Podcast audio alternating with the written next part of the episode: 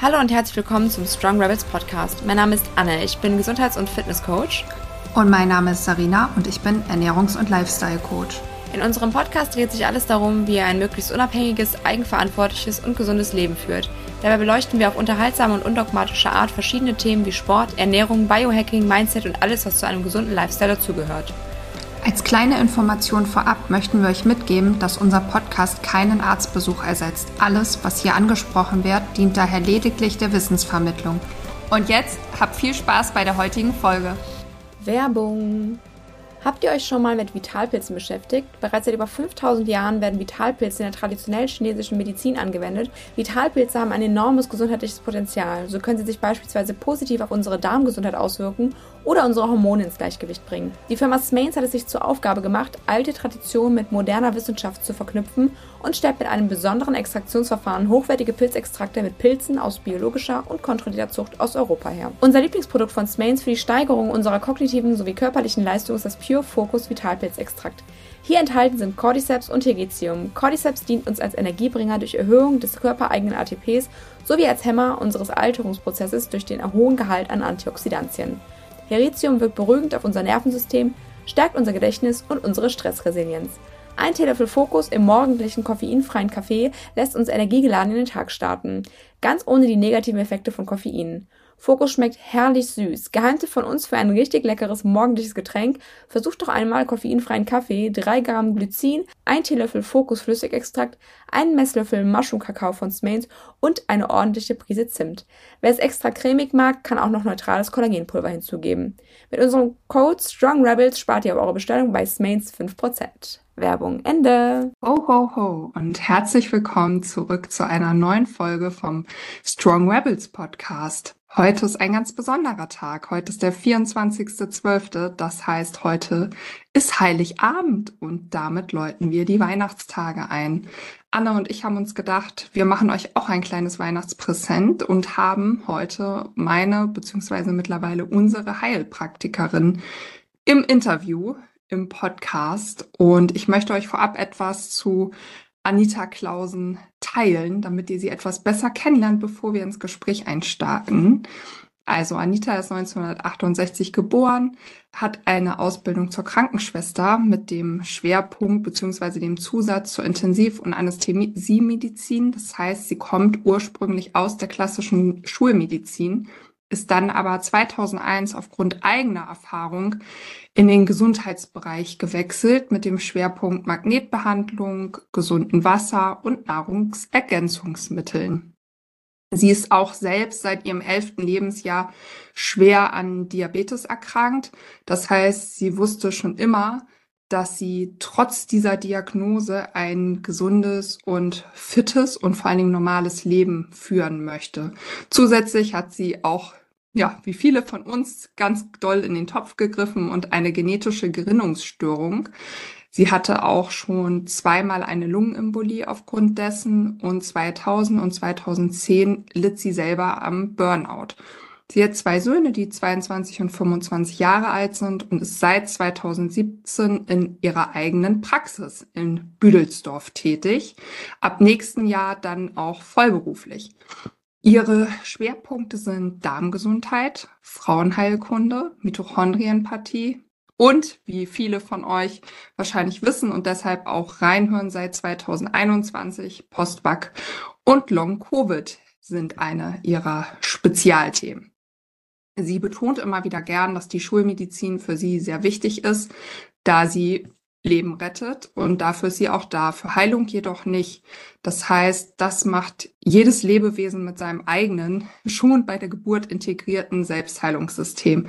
Dafür benötigen wir einfach eine andere Herangehensweise und dafür, so ihre Sichtweise, sind dann Heilerinnen und Heiler dort. Sie begleitet quasi Heilung, die Heilung des Körper, Geist und der Seele und verschafft jeden von uns quasi dazu, in seine Selbstverantwortung zu kommen. In der Corona-Zeit stand für sie ziemlich schnell fest, dass sie sich auf keinen Fall mit den mRNA-Impfstoffen impfen lässt. Das hat sie auch offen kundgetan, denn sie war bereits spezialisiert auf Mitochondrien und hatte das Glück, durch ihre Teilnahme an MitoCare Fortbildung auch durch Florian Schilling und Christian Burkhardt schon sensibilisiert gewesen zu sein für das Thema und hat sich dann auch darauf vorbereitet gehabt, dass es zu einem, ja, vielleicht auch Berufsverbot kommen wird. Und dann fing es an, dass sie die ganz schweren Fälle in ihre Praxis bekam, sowohl von Postvac als auch von Long-Covid. Und bis heute ist es so, dass sie viele von diesen Patienten behandelt. Und ja, unter anderem darüber werden wir heute auch in unserem Podcast sprechen. Ich hoffe, ihr habt jetzt schon ein wenig über Anita erfahren. Und wir werden jetzt gleich ins Gespräch starten. Und ich wünsche oder wir wünschen euch sehr viel Spaß dabei. Hallo, liebe Anita, herzlich willkommen zum Strong Rabbits Podcast. Auch an alle Zuhörer, herzlich willkommen zurück im besten Fall. Und ja, bevor wir jetzt gleich ins Thema reinstarten, äh, eine Frage vorweg, Anita. Äh, wie bist du heute den Tag gestartet? Hast du eine bestimmte Morgenroutine? Na, ja, die habe ich tatsächlich. Ganz entspannt aufstehen, kalt duschen und mhm. Kaffee trinken, entkoffeiniert. Mit Sehr ganz gut. viel frisch geschlagener Biosahne. Ah, mit Sahne. Für die gesunden Fette sozusagen. Genau. Mhm. Super spannend. Ähm, damit unsere Zuhörer dich noch besser, besser, ein bisschen besser kennenlernen können, nimm uns doch gerne einmal mit auf deine Reise. Welchen Impuls hat die Anita in der Vergangenheit bekommen, der sie zu ihrer jetzigen Arbeit als Heilpraktikerin geführt hat? Oh ja, da muss man lange ausholen. Ähm, ich weiß nicht, was ihr am Anfang schon drauf gesprochen habt. Ich habe ja so ein bisschen was über mich berichtet. Genau, das habe ich so grob umrissen. Genau, also mein Impuls war eigentlich früher in die Medizin zu gehen. Ähm, und also Medizin als Krankenschwester, weil ich wollte helfen, heilen, dass es Menschen besser geht. Ähm, und habe damals nur an Schulmedizin geglaubt und überhaupt gar nicht an irgendwelche anderen spirituellen Sachen. Oh, interessant. Ähm, und habe das erste Mal diese Schiene kennengelernt, als ich dann selber, ich habe mm, ein paar Jahre als also Unterricht Anästhesie geführt in der, ähm, in der Krankenpflegeschule und habe die ähm, anzugehenden Pfleger und Schwestern eben unterrichtet. Und da musste ich mich mit dem Thema Placebo-Effekt auseinandersetzen. Mhm. Und da habe ich gedacht, naja, also wie man so ist, man lächelt, im, eben im Krankenhaus gibt den Patienten dann die Placebo-Pille und sagt, oh, das ist total, da müssen Sie vorsichtig sein, was auch immer. Und die wirkt. Und dann hinterher so tuschel, tuschel, ja, ja, klar, der und sein Placebo. Und und dann habe ich die Studien gelesen und habe gedacht, alter Schwede, was habe ich da die ganze Zeit falsch gedacht? Weil es wirklich super Wirkungen hat, auch auf große OPs, auf Bauch-OPs, wo ich weiß, mm. was das für Schmerzen sind und dass diese Schmerzen genommen werden durch Placebo-Gabe. Also es ist Wahnsinn. Insofern, und da fing ich das erste Mal an, eben an mehr zu glauben als an die Schulmedizin. Mhm. Bin noch ein paar Jahre oder lange Jahre in der Schulmedizin geblieben ähm, und habe eben immer mehr festgestellt, dass das, was ich so denke, dass man auch wichtig die naturheilkundlichen Sachen und ähm, auch die die Unterstützung, die Selbstheilungskräfte, dass man, dass ich das in der Klinik, im OP und mit den Patienten nicht wirklich anwenden kann. Und das ist immer mehr zum Spagat geworden. Ähm, ich sehe, wie arbeiten die Ärzte, wie, wie arbeiten die Schwestern, wie arbeitet das andere Personal und was möchte ich gerne. Und dann mhm. sind natürlich die letzten drei Jahre, die haben da nochmal so richtig reingehauen. Mhm. Haben das nochmal ganz klar gemacht, dass das es einfach anders sein muss. Naja, und Heilpraktikerin wurde ich weil ich schon immer beraten habe und irgendwann, ich bin halt immer sehr auf der sicheren Seite. Ähm, mhm. Rechtlich gesehen, ich möchte nichts falsch machen. ähm, okay, ja. Irgendwann hat mir mal jemand gesagt, weißt du eigentlich, dass du dich damit strafbar machen kannst? Und ich so, äh, wieso? Wenn ich irgendwas empfehle, wieso? Naja, dafür musst du Therapeut sein. Und das hat dann so ein bisschen im Kopf rumgewirbelt und dann habe ich eben gesagt, okay, dann mache ich die Ausbildung. Cool. Wann hast du die Ausbildung gemacht? Von wann bis 2017. 2017. Noch nicht so lange her. Okay, nee, das ist ja gar nicht so lang. Hast du dir damals gleich irgendwie ein Spezialgebiet gesucht oder hast du einfach erstmal nur gemacht und dann geschaut, was. Doch, ich hatte tatsächlich meine Interessen, ähm, eigentlich alles, was ich selber für mich brauchen kann. Darmgesundheit, ja. mhm. ähm, Frauenheilkunde und Mitochondriopathie, also hm. Mitochondrientherapie. Genau, das war, weil ich selber damit zu tun hatte, habe ich das eben auch als Hauptschwerpunkt genommen, weil es am interessantesten war in meinen Augen. Ja, das ist Ich habe immer gesagt, so. Knochen und Muskulatur und so, das ist nicht meins. Ja, und im Endeffekt gerade für Frauen halt, die drei Themen sind ja einfach super wichtig. Ich bin von daher sehr gespannt auf unseren Termin schon, ähm, weil ich auch so ein paar Baustellen noch habe. Da bin ich wirklich super, super gespannt, weil ich glaube, du bist da wirklich eine Hilfe. Hat Sarina mir ja auch schon erzählt, wie ihr da zusammengearbeitet habt, dass es richtig ähm, ja, viel gebracht hat schon. Ähm, ja, wir haben so ein paar Fragen aus der Community, gerade von Sarina halt auch bekommen. Sollen wir vielleicht mit denen äh, starten? Ja, vielleicht nehmen wir noch mal vorweg. Vielleicht magst du noch mal sagen, weil du es ja eben betont hast, wie diese letzten drei Jahre für dich waren. Dann oh, spannen ja. wir so ein bisschen den Bogen dazu, wie du quasi dazu gekommen bist, dass du ja meine Retterin in der Not quasi warst. Mhm. Tja, also ganz am Anfang, ähm, als es im Januar 2020 losging und durch die Medien ging, dass da ein neuer Virus unterwegs ist und dann ja von morgens bis abends gesprochen wurde, wie gefährlich der wurde. Und es wurde ja auch immer mehr. Ähm, Beschallung über Radio und Fernsehen und Pipapo habe ich mich ganz am Anfang echt auch in die Angst drängen lassen und habe ja. gedacht, oh wei, oh wei, und jetzt werden alle sterben und Hilfe. Und wenn ich das kriege mit meinen ganzen, ich habe halt nur ein paar Vorerkrankungen, mhm. oh weh, oh Hilfe. Und dann kam aber diese innere Stimme, ähm, die für mich immer sehr wichtig war, die irgendwann gesagt hat, hm, irgendwas stimmt hier doch nicht. Warum wird nicht erzählt, dass es auch positive Sachen, dass es auch Unterstützung gibt fürs Immunsystem? Es spricht keiner von Vitamin D, von Vitamin C. Das wurde alles verpönt und gesagt, das bringt nichts. Aber es bringt was. Ich mhm. äh, in der Praxis kann ich das nur sehen. Und ich wusste das auch von anderen Erkrankungen, von Vorbeugung für Grippe oder wenn jemand anfängt und hatte Kontakt mit Leuten, die eben krank waren dass das was geholfen hat. Und da habe ich gedacht, das kann doch nicht sein. Und dann wurde ich wütend und habe gesagt, also Fernseher wird ausgeschaltet, Radio auch nicht mehr. Mein armer Mann musste dann immer, wenn ich da war, weil ich gesagt habe, du, die machen hier wirklich unser Gehirn kaputt. Ja.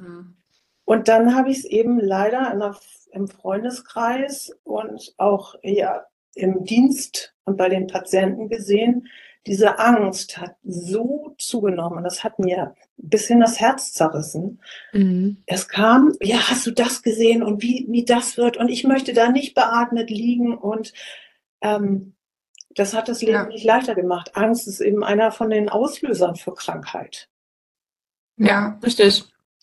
Naja, und ähm, wie war die Frage?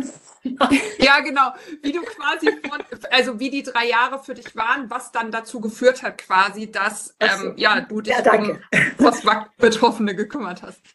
Genau, und dann kam ja irgendwann dieses tolle Thema Impfung. Und habe ich gedacht, also Impfung, ich bin niemand, der gegen Impfung ist. Tetanus äh, habe ich immer mich impfen lassen, weil ich gedacht habe, das ist wichtig. Gibt es auch andere Meinungen drüber? In Ordnung. Also Impfung war für mich immer ein, ein Tod oder ein, äh, ein Lebendimpfstoff, der aber nicht mehr gefährlich ist. Und deswegen habe ich eigentlich mich auch auf die Impfung gefreut und gedacht, ja wunderbar. Und dann wurde gesprochen von mRNA und ich, wie? Hm. Was? mRNA, die sind doch bescheuert gesagt, damit würde ich mich niemals impfen lassen, weil man gar nicht weiß, was da alles dabei rauskommt. Und dann habe ich eben ähm, Schulungen besucht, wo über diese Impfthemen gesprochen wurde und ähm, habe viel Wissenschaftliches gehört und habe gedacht, mein, für mich diese Ansicht ist absolut klar und es darf nicht geimpft werden. Und dann habe ich auch versucht, die Menschen zu überzeugen, dass es auch anders geht. Und hast du es geschafft, auch welche zu überzeugen? Das war ja wirklich auch Ja, ich sag mal, es hat ja Familien, Freundeskreise überall gespalten, wo es ging. Mhm. Ja, habe ich. Bei ein paar guten Freunden konnte ich unterstützend tätig sein. Ach, sehr gut. Sehr gut. Warum hatte ich das Thema mRNA so abgeschreckt? Weil ich glaube, vielen ist immer noch nicht bewusst, was da so jetzt so anders dran ist als an anderen Impfstoffen. Ja, nun, das ist erstmal Gentechnik. Und Mhm. ähm, Gentechnik, ich achte im täglichen Leben bei der Ernährung darauf, dass ich keine genmanipulierten Nahrungsmittel zu mir nehme. Dann lasse ich mir sowas spritzen und dann auch noch, ohne dass es irgendwie mal ausgetestet wurde. Und ich weiß aus der Biologie, dass die Gentechnik eben ganz viel alleine durch das Vorhandensein bewirkt. Da geht's dann um diese Energie, um Strahlung, um, um gar nicht um das, wenn man es substituiert und isst, sondern auch, dass es auf die anderen ähm, Lebewesen wirkt. Und habe ich gedacht, Mhm. sowas möchte ich gar nicht in meinem Körper haben. Ja. Ja. Das hätte ich auch mal lieber gedacht. Also eigentlich habe ich es ja auch am Anfang gedacht, aber keine Ahnung, was dann bin ich auf kurze Abwege gekommen. Ja, ich wurde, ich war ja ganz zu Anfang schon skeptisch und dann hat sich das so durchgezogen und dann habe ich es lieber durchgezogen, äh, von der Gesellschaft ausgegrenzt zu werden, temporär. Genau, Ja. das habe ich auch. Ich habe ganz klar gesagt, ich hatte nun, ich habe immer gesagt, man weiß nicht, was es mit mir macht und ähm, ich werde mich nicht impfen lassen. Ich habe das immer ganz klar gesagt, auch in meiner Klinik. Ich habe noch einen Tag die Woche oder zwei Tage damals in der Klinik gearbeitet Oh. und wusste dann, dass ich auch irgendwann ja meine Arbeit niederlegen muss, nachdem am Mhm. 10. Dezember 21 das Grundgesetz geändert wurde, wovon ja heute auch keiner spricht. Das ist doch auch eine Verschwörungstheorie. es, ja, ist es nicht, weil man hat es gepostet auf Ja. Facebook und Wollte keiner gesagt, es kann doch nicht sein, dass jetzt das Grundgesetz geändert wird. Und dann war ich am nächsten Tag weg und habe ich gedacht, ey, wo ist denn mein Beitrag? Ich habe Mhm. das abfotografiert von dieser, äh, von der ähm, Bundesregierungsseite, dass das eben geändert wird und habe das reingestellt und es war weg. Echt? Ja. Bei Facebook, ne? Mhm. Ja, ja, da waren die Faktenchecker da unterwegs, ne? Die haben ja alles gecheckt, was nicht richtig ist. Wahrscheinlich. Genau. Krass. Ja, Und, Also und durftest du dann am Ende auch nicht mehr arbeiten? Auch mal eine Frage gewesen. Ach so, okay. Ja, also dann wäre jetzt auch mal eine Frage gewesen, wie war das dann in der Klinik? Also bis wann hast du noch da gearbeitet? Ähm, oder Ich habe du es tatsächlich durchgezogen und ich habe dann ähm, mich ähm, nach Frau Röhrig, das ist eine Rechtsanwältin, die für Medizinberufe sehr viel im Internet gemacht hat, die hat eben Musterschreiben, Mustereinsprüche ähm, zur Verfügung gestellt und ähm, damit habe ich dann das Gesundheitsamt bombardiert. Die haben mich angeschrieben, ich müsste mich jetzt impfen lassen, ich wäre noch nicht und dann habe ich zurückgeschrieben und einen Einspruch nach dem anderen und ähm, dann hat es irgendwann Ende letzten Jahres aufgehört und dann wurde alles beigelegt. Habe ich dann, glaube ich, im Dezember oder Januar diesen Jahres Schreiben bekommen, dass es sich eingestellt hat, das Verfahren. Also ich Aha. durfte tatsächlich weiterarbeiten. Und Wow. auch mit deinen Kollegen war das okay oder hast du viel Anfeindung da bekommen? Ähm, Weil wahrscheinlich. gerade medizinische Berufe waren ja ein bisschen sensibel. Ich meine, ich hab, arbeite im kaufmännischen Bereich und da war das schon für viele ganz, ganz schlimm, wenn man halt nicht geimpft war. Weiß ich nicht, woran es liegt, vielleicht durch meine charmante Art. Ja, bestimmt. gut erklärt habe, warum ich mich nicht impfen lasse. Ja. Ähm, dann haben die anderen gesagt, dann lassen wir uns für dich impfen, damit auch du gesund bleibst. Oh, das ist aber nett. Ja, dann, dann hoffen wir mal, dass es nicht so war, dass du relativ schnell unter deinen Kollegen schon die ersten Leute mit Schäden hattest. Denn ich habe ganz, ganz viele Betroffene, die wirklich selbst aus dem Gesundheitsbereich kommen. Und die waren, die mit am Anfang geimpft wurden. Gerade viele Krankenschwestern, also weil es ja überwiegend, weiß nicht, wie du das wahrnimmst, aber ich, es sind ja überwiegend weibliche Leute eher, oder? Hm, Ja, wobei ich habe auch einen Prozentsatz männliche. An Männern. Mhm. Okay, alles klar. Ja, dann ähm, können wir ja mal ein bisschen mit den Fragen starten, Anne, oder? Jetzt haben wir so ein bisschen. Ja, würde ich sagen. Ähm, dann fange ich erstmal an mit der ersten Frage, die wir im Endeffekt hier äh, notiert haben auch, ne? Ja, Okay, also dann kam eine Frage aus der Community, wie gesagt von Sarina größtenteils. Was kann man gegen dauerhaft kribbelnde Beine tun bei Postwag?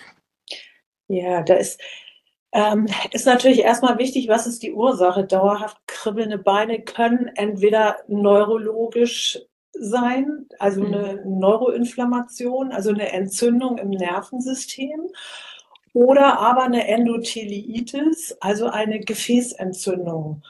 Und da würde ich, also wenn jemand als Patient zu mir kommt, mache ich eben bestimmte Parameter, um zu gucken, in welche Richtung geht es. Weil Neuroinfla also wenn es neurologisch ist, das doch nochmal wieder eine ganz andere Bandbreite an Behandlung hat, als wenn es gefäßspezifisch ist. Mhm.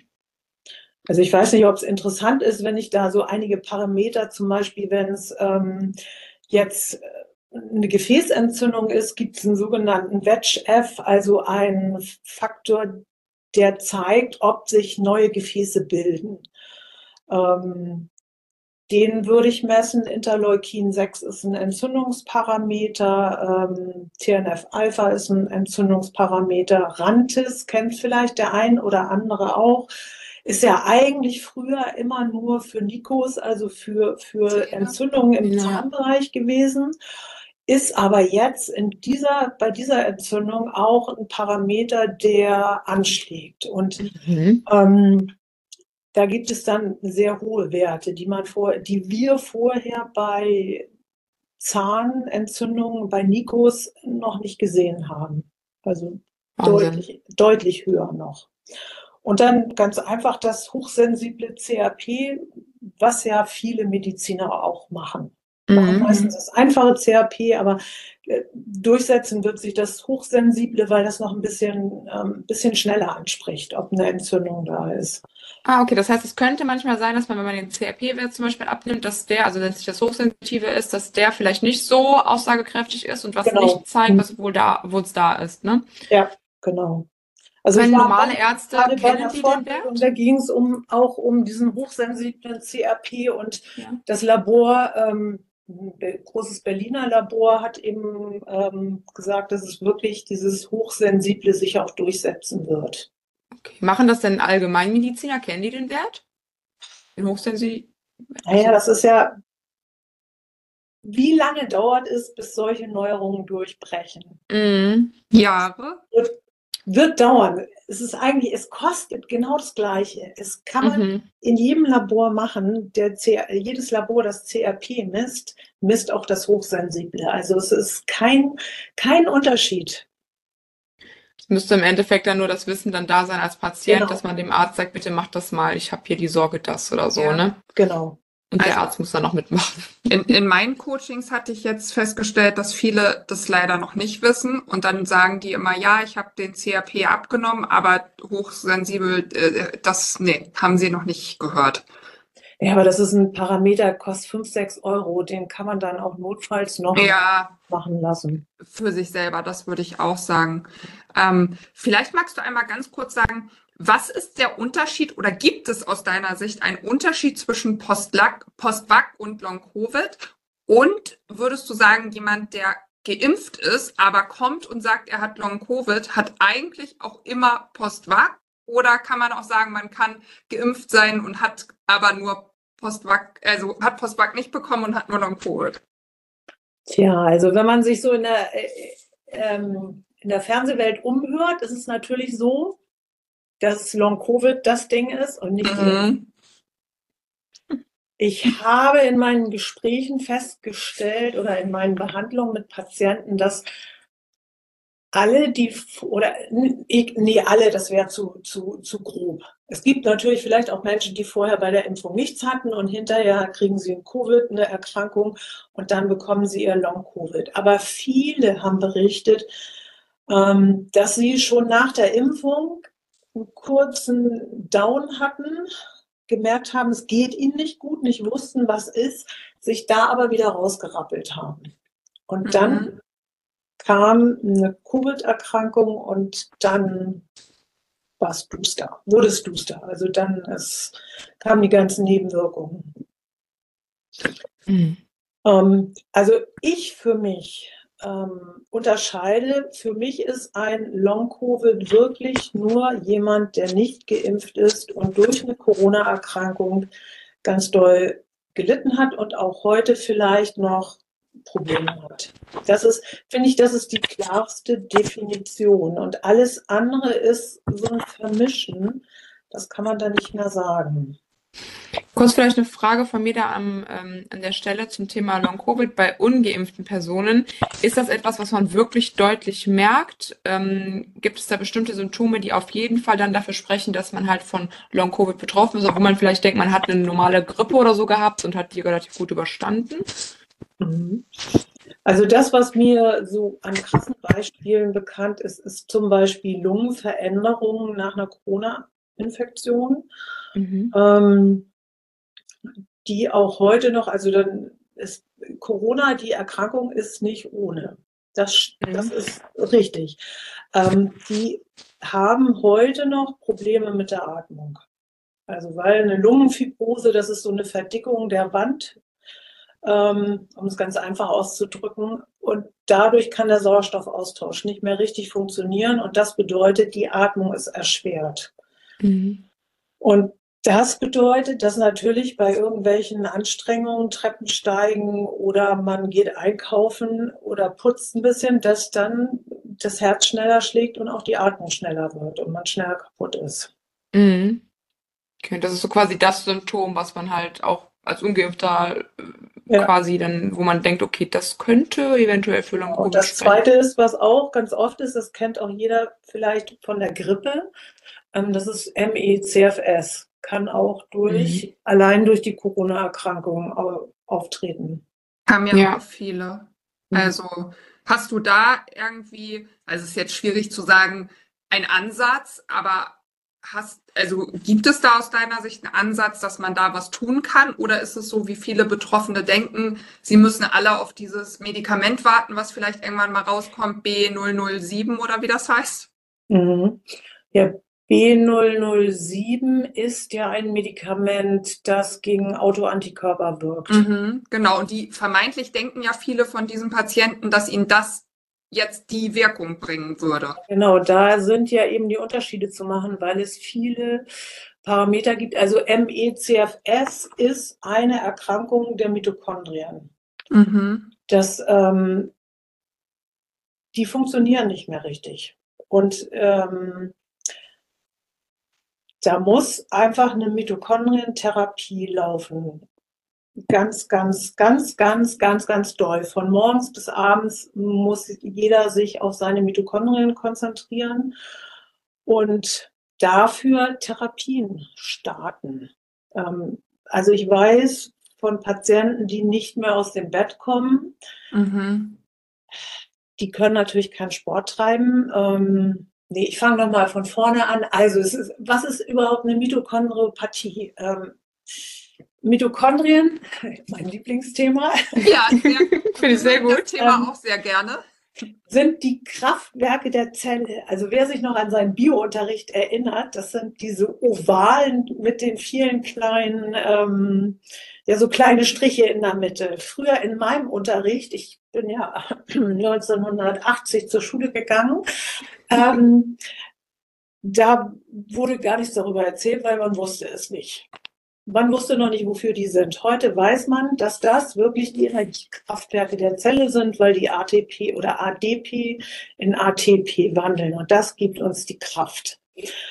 Und ähm, wenn Patienten, die vorher ja auch schon in meiner Praxis waren, vor den Impfungen äh, einfach nicht mehr konnten, ähm, habe ich das immer mit dem Akku verglichen. Das kann man wunderbar mit seinem Akku vom Handy. Den kennt jeder, weiß jeder, irgendwann ist er im roten Bereich, wenn ich ihn nicht lade. Und dann mhm. habe ich noch eine gewisse Zeit und dann ist das Handy aus. Und das gleiche ist bei MECFS. Die haben, sie sind schon im roten Bereich. Manche können da noch ein bisschen was machen und danach sind sie komplett platt und liegen lange, lange im Bett.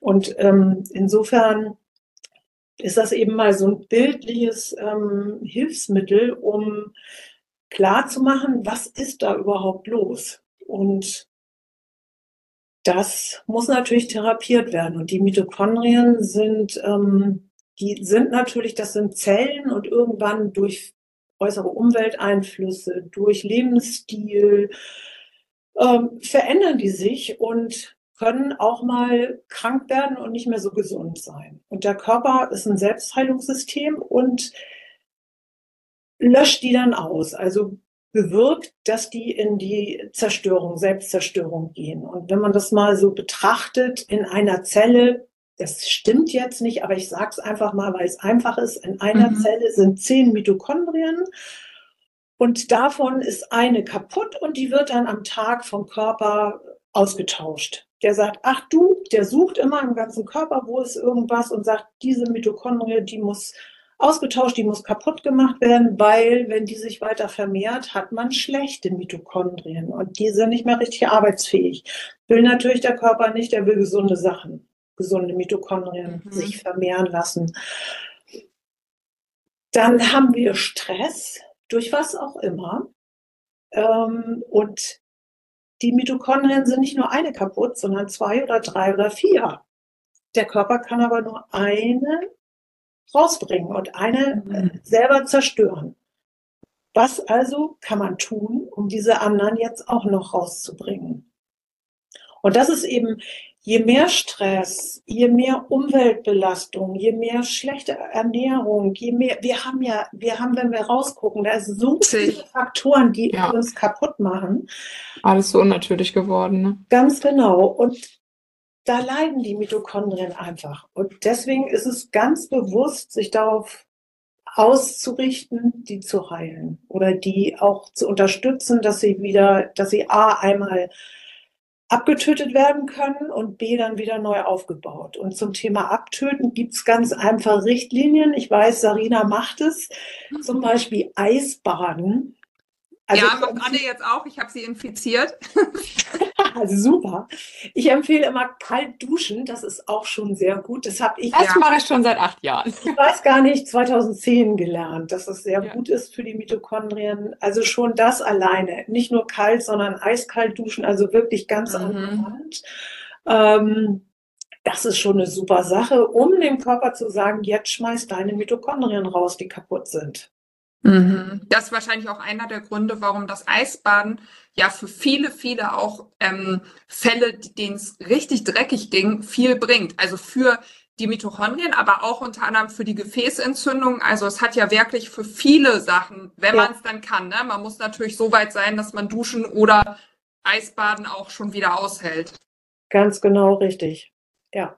Wie würdest du denn oder, oder gibt es eine Art, wie man erstmal feststellen kann, sind meine Mitochondrien kaputt? Ich sag mal so, ja, mittlerweile, wenn wir uns damit beschäftigen, dann weiß man relativ schnell anhand paar Parametern eigentlich, okay, die Mitochondrien haben auch was. Aber wenn man das jetzt gar nicht weiß, als Laie, man geht zu dir zum Beispiel in die Praxis, wie würdest du feststellen, wie es um die Mitochondrien bestellt ist? Mhm. Also meine Praxis nennt sich ja Praxis für Diagnostik und Therapie, weil ich liebe die Diagnostik. Ich, ähm, ich gehe dann auf die Suche und mache Laboruntersuchungen. Und ähm, das gibt je nach Geldbeutel ganz einfache Untersuchungen, die, was weiß ich, so um die 40 Euro kosten, wo man gucken kann, was ist los. Also ist der Körper schon in einer anderen Energiegewinnung, als er eigentlich sein sollte. Da mhm. fallen dann bestimmte Endprodukte an und die können gemessen werden, wenn er dann eben, ähm, ohne Fachworte zu nennen, wenn er dann zum Beispiel ähm, Fett verbrennt oder andere Dinge als das, was eigentlich in den Mitochondrien passiert. Mhm. Das heißt, er macht dann was anderes, als in den Mitochondrien dieses ADP zu ATP zu konvertieren? Was, Ganz wie genau. genau kann ich mir das vorstellen? Aha. Genau. Und was, was, also ich bin jetzt trotzdem neugierig, was, was fallen denn da im Endeffekt für Stoffwechselendprodukte an, die wir nicht haben wollen im Körper im Übermaß? Ähm, Als Beispiel. Das ist eine gute Frage. Ihr, ich kann nicht so ganz so gut die ganzen Fachbegriffe. Ich ist nicht ja schlimm. Unsere Zuhörer auch nicht. Insofern ja. machst du denen das einfach, wenn du es einfach nur mit deinen Worten beschreibst. Das ist wunderbar. Ähm, ich würde sagen, dann zum Beispiel ranziges Fett würde anfallen. Okay. Also Oxidation quasi, ne? Ich glaube, genau. das haben wir bei mir ja auch mal gemessen. Mhm. Ich glaube, das hatte ich mal nicht, aber das ist ja auch so ein Prozess, den man haben kann, ne? Ja, genau. Mhm. Wie sieht's denn in den Zellen aus ist da schon was Ranziges, also was Oxidiertes vorhanden, ja. Mhm. Mhm. Genau. Also oxidiert heißt ja rostig. Ja. Wer nicht weiß, was oxidiert ist, Eisen oxidiert und wird rostig. Und wir haben doch auch mal gehört, dass auch zu den Mitochondrien dazu den nitrosativen Stress im Urin getestet. Oder war das für was anderes? Nitrosativer Stress, ja, Laktatpyruvat kann man messen, ähm, aber den, ich weiß jetzt nicht, welches wir bei dir gemacht haben. Für gewöhnlich gucke ich, ob da neurologisch irgendetwas los okay. ist mit dem Urin.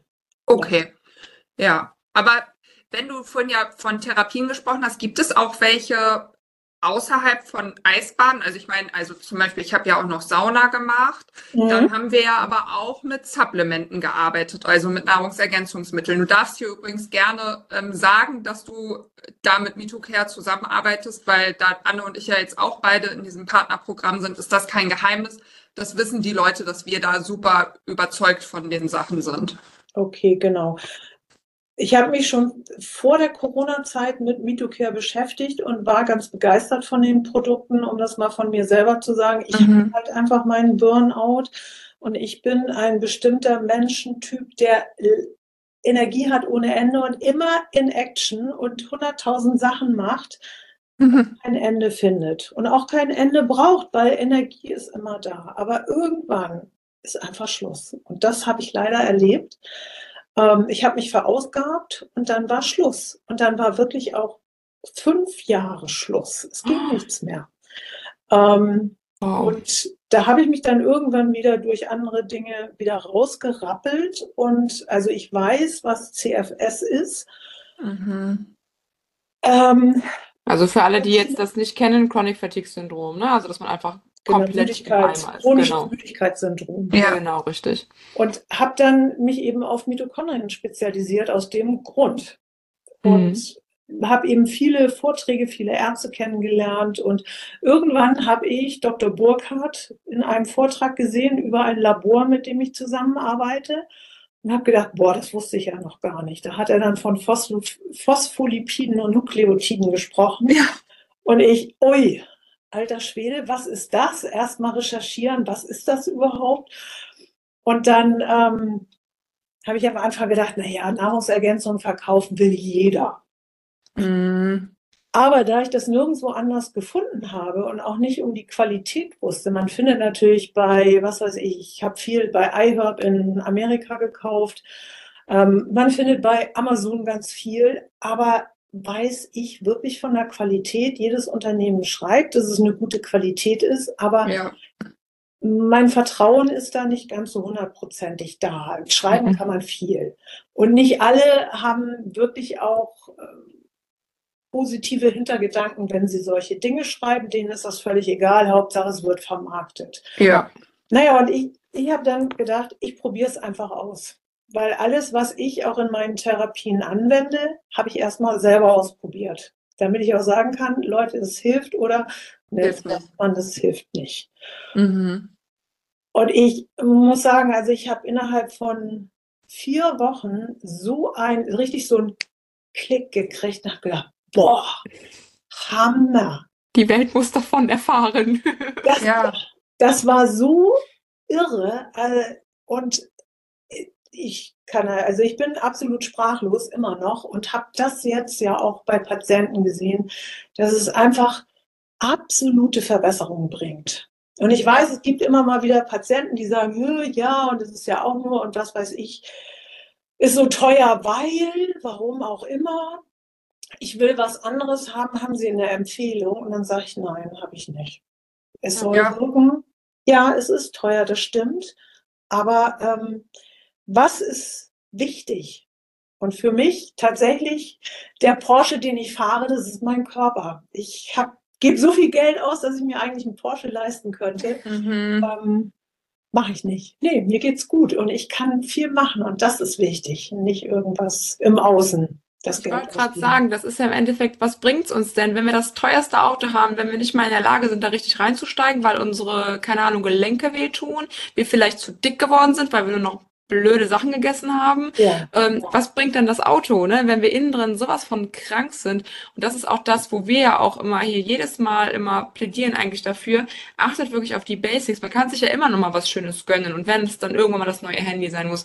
Aber das Allerwichtigste ist unser Zuhause und das ist ja erstmal unser Körper. So. Ja. Und da wohnen wir halt zum Glück oder leider, je nachdem, äh, wie es um ihn gestellt ist, ein Leben lang drin. Und alles, was drumherum kommt, sollte sekundär sein. Weil wenn es dem blöd geht, ist der Rest auch nicht nur halb so schön. Und dann ist Ja. der Porsche auch nicht so toll. Das stimmt. Ja. Und man muss ja wirklich sagen, also ich sage das auch immer wieder, obwohl mir natürlich mittlerweile auch manchmal von dem einen oder anderen dann bei Instagram vorgeworfen wird, dass es ja ein- eine Werbung immer wieder für die ist. Aber ich kann ja auch nur sagen, ich habe es ja auch bei dir erlebt und ich habe auch am Anfang gedacht, boah, ist das alles teuer. Ich meine, ich habe ja auch zu Höchstphasen 500, 600 Euro im Monat ausgegeben ne, für die Produkte. Aber immer wenn du zu mir gesagt hast, okay, wir haben jetzt anhand des Blutbildes das und das Problem, die und die Produkte musst du jetzt nehmen, dann war es ja auch meistens eine ganze Zeit lang später wirklich besser und es hat was gebracht. Und ich habe auch schon viele Dinge genommen, die waren günstiger und haben gar nichts gebracht. Mhm. Ja. Ja.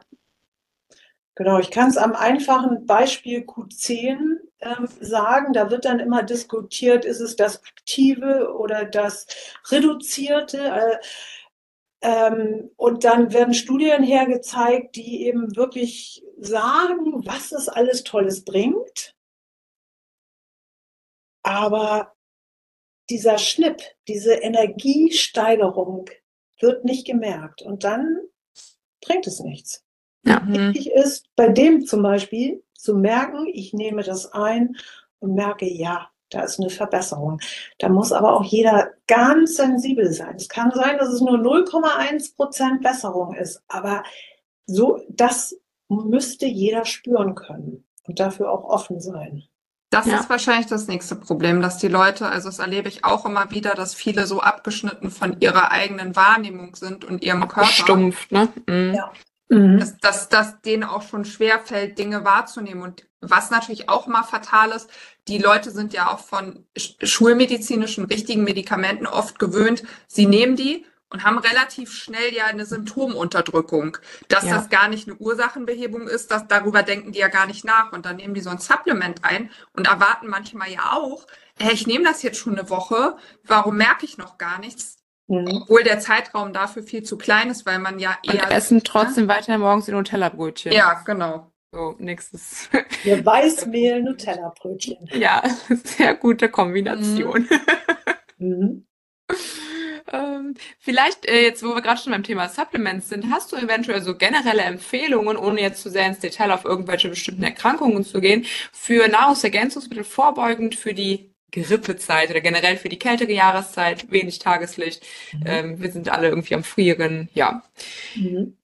Also absolut wichtig ist auf jeden Fall Vitamin C, Mhm. Vitamin D genauso. Mhm. Wobei da sollte jeder gucken, wie seine Vitamin D-Ratio ist, nicht nur der Vitamin D-Spiegel.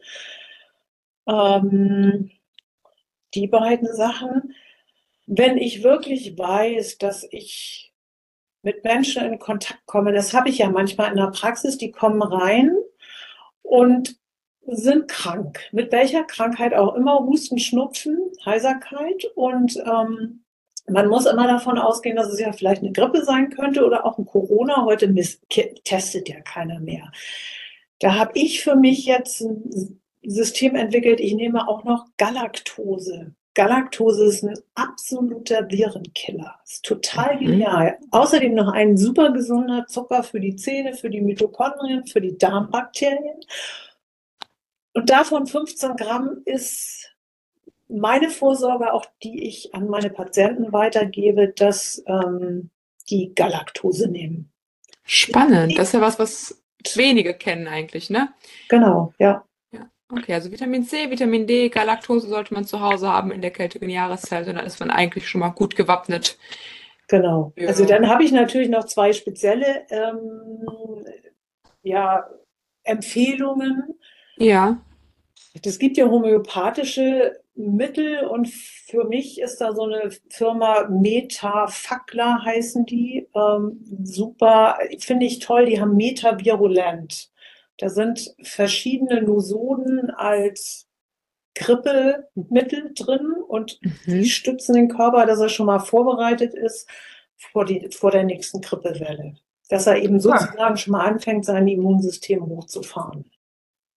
Spannend. Interessant. Ja, cool. Ja, habe ich auch noch gar nicht gehört.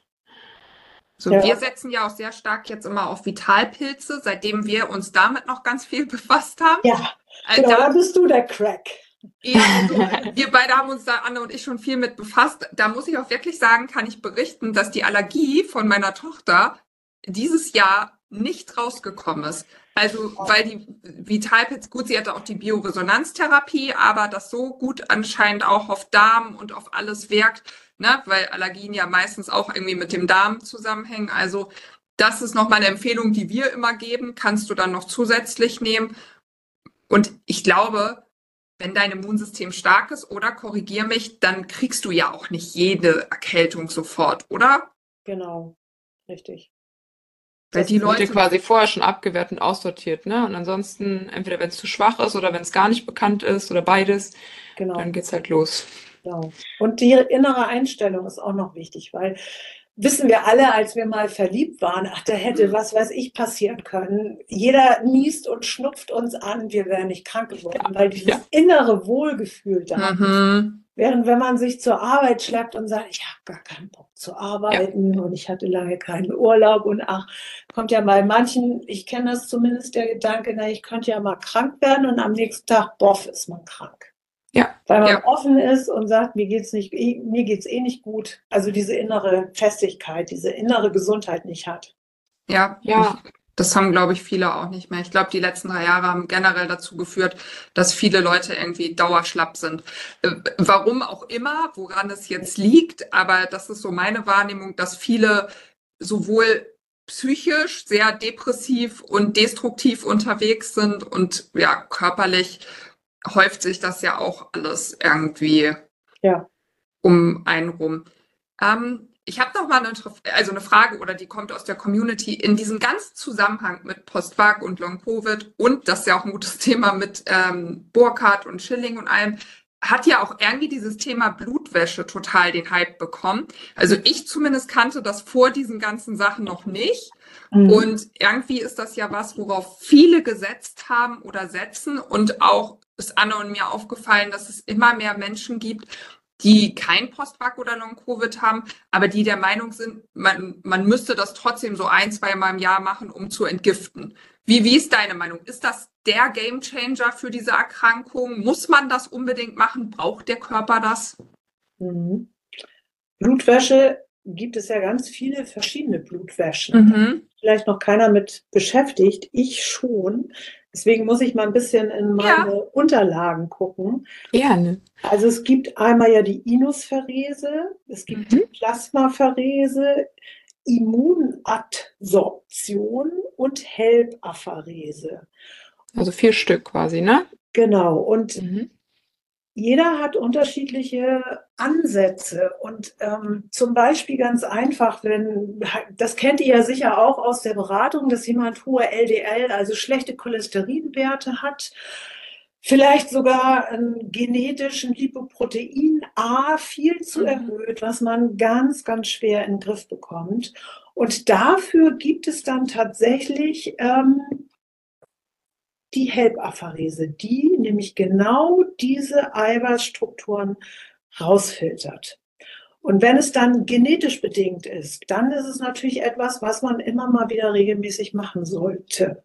Mhm. Weil man sich natürlich bei dem Preis von, ich glaube, 2500 Euro mhm. klar sein muss, was man für sich investiert.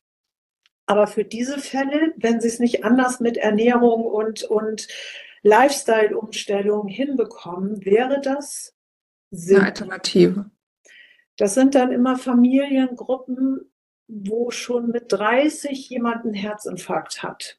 Und das, wo gesagt wird, ja, mein Vater ist mit, was weiß ich, 35 am Herzinfarkt gestorben. Und mein Bruder hatte mit 40 auch schon einen. Und derjenige ist dann 20. Dann würde ich sagen, auf jeden Fall mal auf diese Werte gucken, gucken, ob es genetisch ähm, Veränderungen gibt und dann wäre das schon wichtig.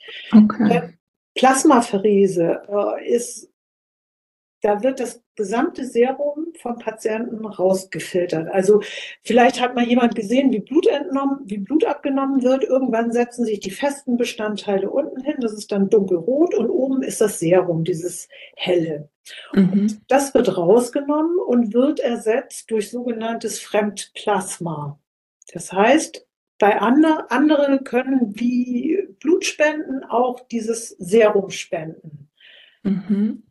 Das ist heute, finde ich, hm. nicht mehr ratsam. Ich weiß ja nicht, von wem bekomme ich da das Blut. Ich als Ungeimpfte ja. mir nie, niemals was geben lassen, wenn ich nicht weiß, ob der da geimpft ist, der das gegeben hat. Aber da mal eine Frage, weil wenn man wirklich jetzt mal so einen Unfall hat oder so und dann Blut ja. braucht, na, da wird keiner fragen. Lieber nicht fragen, nee. Also dann, dann kommt, dann kriege ich spätestens die Impfung sozusagen über das Blut. Dann ja. darf ich nicht verunfallen. Ja. Es gibt noch die Möglichkeit, also das weiß ich aus OPs, dass du nur Eigenblut bekommst. Das heißt, wenn es eine OP ist und Blut wird abgesaugt, wird die aufbereitet und es ist dein eigenes Blut, was du wieder infundiert bekommst. Ah. Das hat eigentlich heutzutage jede Klinik. Das muss nur gesagt werden von dir. Das und ja, sollte nicht vorher irgendwie ins Bein geschossen werden. Sagt, das ist reli aus religiösen Gründen. Ich glaube, es gibt äh, ah. Zeugen Jehovas zum Beispiel. Ich glaube, die dürfen nur ähm, eigenes Blut. Ja, aber auch nur, solange sie ansprechbar sind. Ja, okay. Ich dachte nur, das kommt vielleicht besser, wenn du sagst, auf ich mach mir ein Tattoo irgendwo hin. ja. Ähm, ja, aber das also wenn, ist ja was, das wenn, vergessen ja auch viele wenn Leute. Wenn ne? Gefahr ne? in Verzug ist und du nicht mehr sprechen kannst und wirklich keiner da ist, der für dich sprechen kann, dann ja. wird es daraus hinauf, darauf hinauslaufen, dass du Blut bekommst, dann wir gehen einfach nicht davon aus, dass sowas ja. passiert. Und genau, sowas genau so ist es. Nee, da, also da ist ja gerade, das war ja auch in der ganzen, ich habe mich auch viel mit den ganzen, ähm, da gab es ja auch diesen ganzen Kongress, wo dann diese ganzen Ärzte und äh, kennst du bestimmt alle, diese stundenlangen Diskussionen, wie die da jetzt verfahren. Und da haben die ja so viele Sachen besprochen und das war auch ein Thema, wo es drum ging. Und da hat man sich dann schon auch viele Gedanken gemacht, so wie es überhaupt generell so alle mit allem weitergeht. Das war ein Punkt, der fiel mir jetzt gerade nämlich auch äh, wieder ein. Äh, ja, spannend. Okay, ich darf mir niemals das Bein schießen lassen und ganz viel Blut verlieren. ja, es ist besser, genau. Okay. Und dann gibt es ja noch Immunabsorption. Das ist nämlich, da werden ganz speziell, wenn man weiß, ähm, bestimmte Autoantikörper sind da, dann können die gezielt rausgefiltert werden. Das Problem bei Post-Vac und auch wahrscheinlich bei Post-Long-Covid ist, dass es sehr viele Autoantikörper gibt und dafür kann man diese, diese ähm, Blutwäsche dann nicht anwenden, weil es einfach zu viel ist. Die mhm. filtert auch keine Toxine raus. Ähm, was dann anzustreben ist, wäre die Inuspherese, die finde ich nach allem, also ich habe das, ich habe mir darüber Lehrgänge angehört und habe gedacht, das ist dann, wenn die beste, weil sie eben viele Antikörper rausfischt, weil sie auch äh, Toxine rausnimmt, Entzündungsfaktoren. Also die macht schon sehr viel. Und ich habe eben auch verschiedene äh, rausgefilterte Endprodukte gesehen und was da drin rumschwammt, das ist Wahnsinn. Krass. Ja. ja, aber man muss man ja, im Endeffekt ist es ja auch logisch, wenn wir überlegen, wir sind ja nicht immer in unserem Leben bedacht gewesen, was wir zu uns führen. Dann, ne, wie wir eben schon besprochen haben, Umwelt, die ist ja sowas von unnatürlich und uns krank machend. Ist ja klar, dass das irgendwann auch nicht mehr am unserem Blut vorbeigeht, weil das kommt ja nicht in unseren Körper rein und verpufft. Irgendwo muss es ja, ja hin. Ja, das kommt nicht alles durch den Stuhl raus. Gerade nicht dann, wenn wir eben nicht intakten Darm haben, was viele auch ja momentan oder mittlerweile haben, ne? Probleme mit dem Darm. Das heißt, da kommt ja erst recht Müll ins Blut. Ja, leider ja. Ja. Aber ich kenne zum Beispiel auch viele, die haben das gemacht, die Inuspherese, aber es ist trotzdem nur temporär so gewesen, dass es ihnen besser ging. Also es hat sie jetzt nicht alleine von Postback befreit oder Long-Covid. Also von außen betrachtet würde ich zumindest sagen, dass es bei niemandem der Schritt war. Es hat vielleicht mit dazu beigetragen, aber mhm. oder siehst du das anders, dass es für manche auch reicht, nur sich darauf zu verlassen? Nee, es reicht alleine nicht. Das geht nicht. Das ist eine zusätzliche Maßnahme für eben bestimmte Krankheitsbilder. Und das ist nicht für alle. Das ist jemand, äh, der jetzt Neuro, also neurologische Erkrankungen oder Entzündungen hat, wird es nicht viel Unterstützung bringen. Deswegen finde ich erstmal wichtig, wissen, was ist los. Bei den Antikörpern auf jeden Fall, also bei den Autoantikörpern, mhm. da wäre es auf jeden Fall sinnvoll, auch wenn man vorher sagt, ich habe viele Schwermetalle im Körper und kriege die selber nicht raus, weil vielleicht die Leber nicht ganz hundertprozentig arbeitet, mhm. dann ist das auch sinnvoll, aber eben nicht für alle. Okay. Also man kann sich das jetzt nicht so vorstellen, wie jetzt vielleicht manche denken, ich mache einmal eine Inosphärese und dann ist der ganze Impfstoff aus meinem Körper raus. Ja, nee. Genau. Das wäre ja auch zu schön.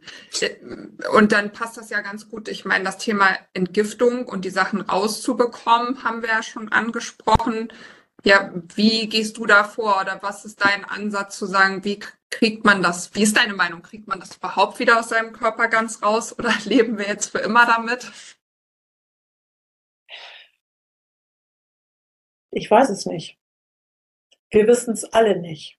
Also ja. keiner der Wissenschaftler weiß, wie lange bleibt es im Körper. Die, die Unkenrufe sind groß, aber die Hoffnungsrufe auch. Das ist, mhm. das ist jeder Mensch ist unterschiedlich. Das haben wir gesehen, nicht jeder leidet, nicht jeder wird an, wenn er Corona erkrankt ist, wird er schwer krank, nicht jeder hat Nachwirkungen. Es ist wirklich, wir sind so different, so unterschiedlich und unsere Genetik ist so unterschiedlich und wir können da so unterschiedlich mit umgehen, dass es da, glaube ich, keinen allgemeingültigen Satz gibt. Ja, und dann ist halt auch noch die Frage, selbst wenn es jetzt für immer im Körper bleibt, ist es für jeden schlimm, dass es da ist oder hängt es einfach ab und macht nichts mehr irgendwann, wenn man so weit genau. ja. geheilt oder genesen ist. Ne? Genau. Und da muss ich auch ganz ehrlich sagen, dann nochmal Hut ab für Sarina auch. Äh, die Einstellung ist da wirklich so, so elementar wichtig, weil ich äh, sehe ja gerade bei Sarinas Community manchmal, die sind schon so hoffnungslos und leben halt komplett noch in der Angst. Auch viele Menschen, die sich immer noch mit dem ganzen Thema Anti-Impfung und sowas beschäftigen, die sich permanent immer zuballern mit den ganzen Informationen. Mhm. Und wenn du dann halt eh schon gesundheitlich angeschlagen bist, auch vielleicht durch die Impfung, dann kommst du halt so schlecht aus diesem ganzen Stuhl raus. Du darfst dir halt überlegen, dein Leben ist so oder so endlich. Aber wenn du halt so negative Gedanken hast, dann ist es manchmal dann noch schneller vorbei, weil es dann einfach, es bringt ja nichts. Es bringt dich ja gesundheitlich nicht weiter, die ganze Zeit alles schlecht zu reden und zu dramatisieren, weil wir wissen es ja im Endeffekt eh nicht, sondern einfach die Hoffnung nicht zu verlieren. Richtig. Ja, genau.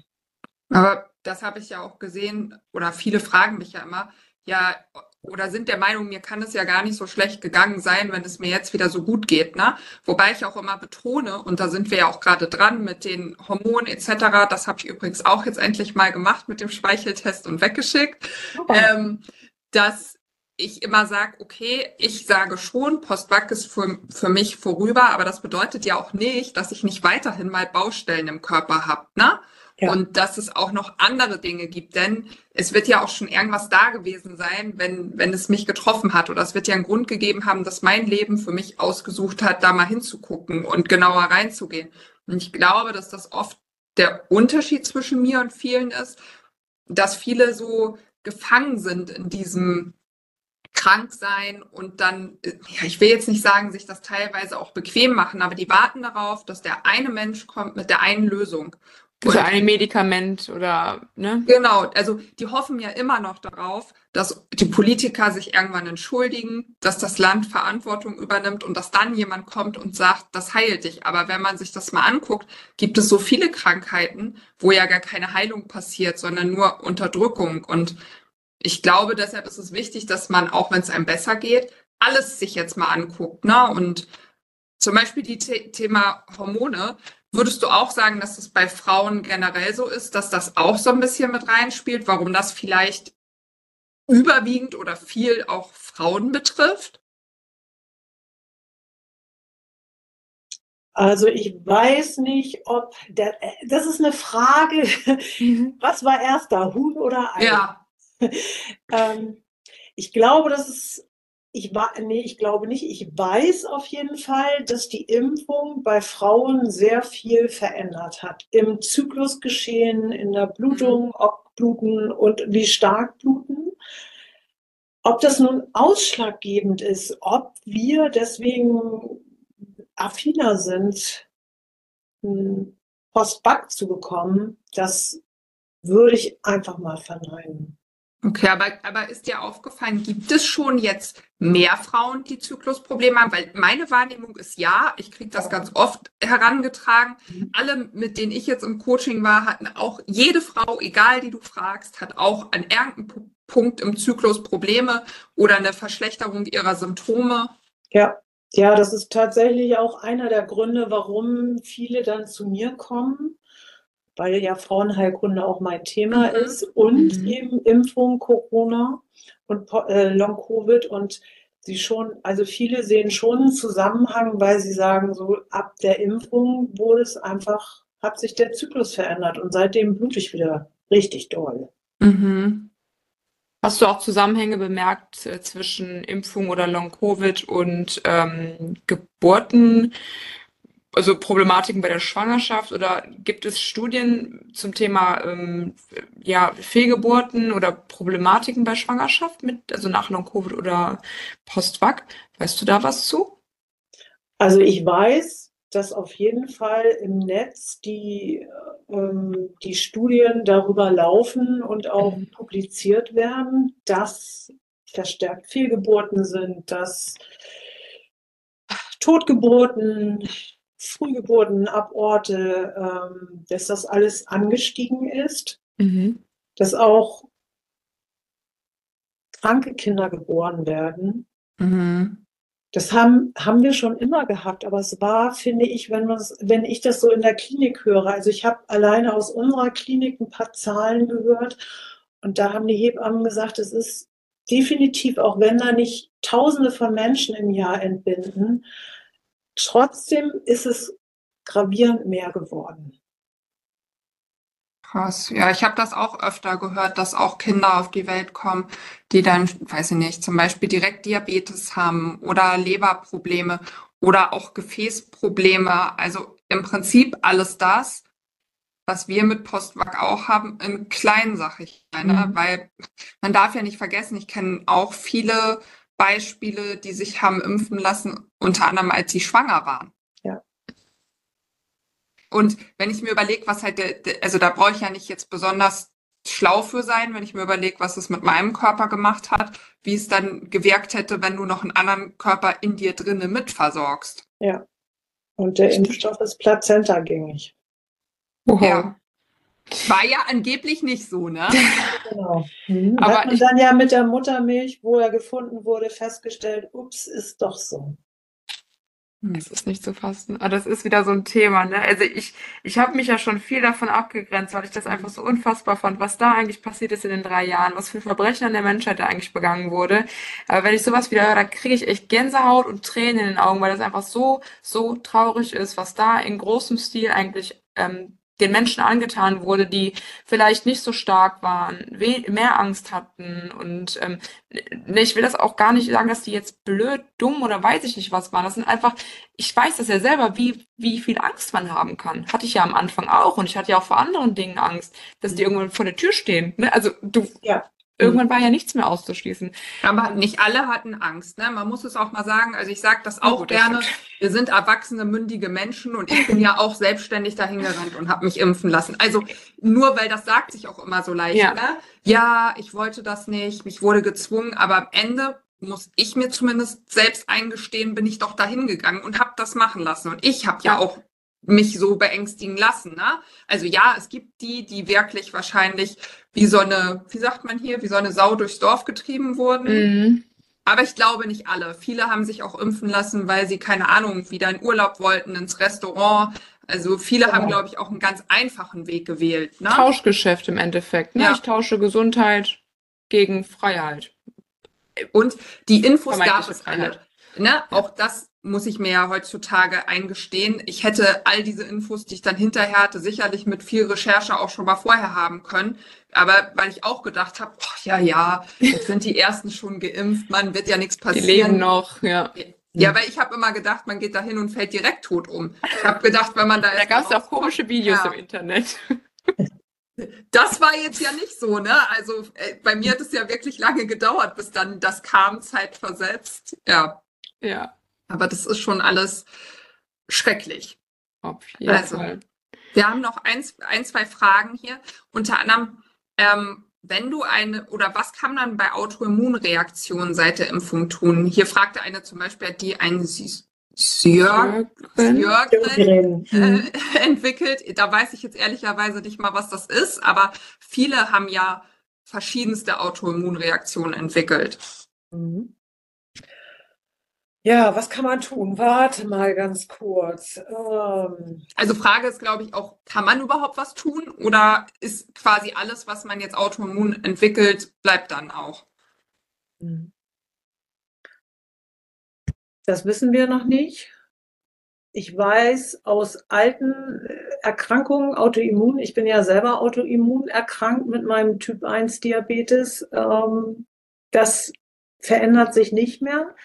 Ich weiß aber, dass dass aufgrund von der Impfung oder vom Long-Covid, von der Corona-Erkrankung äh, entstandene Antikörper sich rausfiltern lassen. Also ich arbeite da ganz, ganz strikt nach dem Protokoll von Florian Schill. Mhm. Das Autoimmunprotokoll wahrscheinlich dann, ne? Ja, genau. Das, ja. Was erstmal gucken, welche Antikörper, Autoantikörper sind da.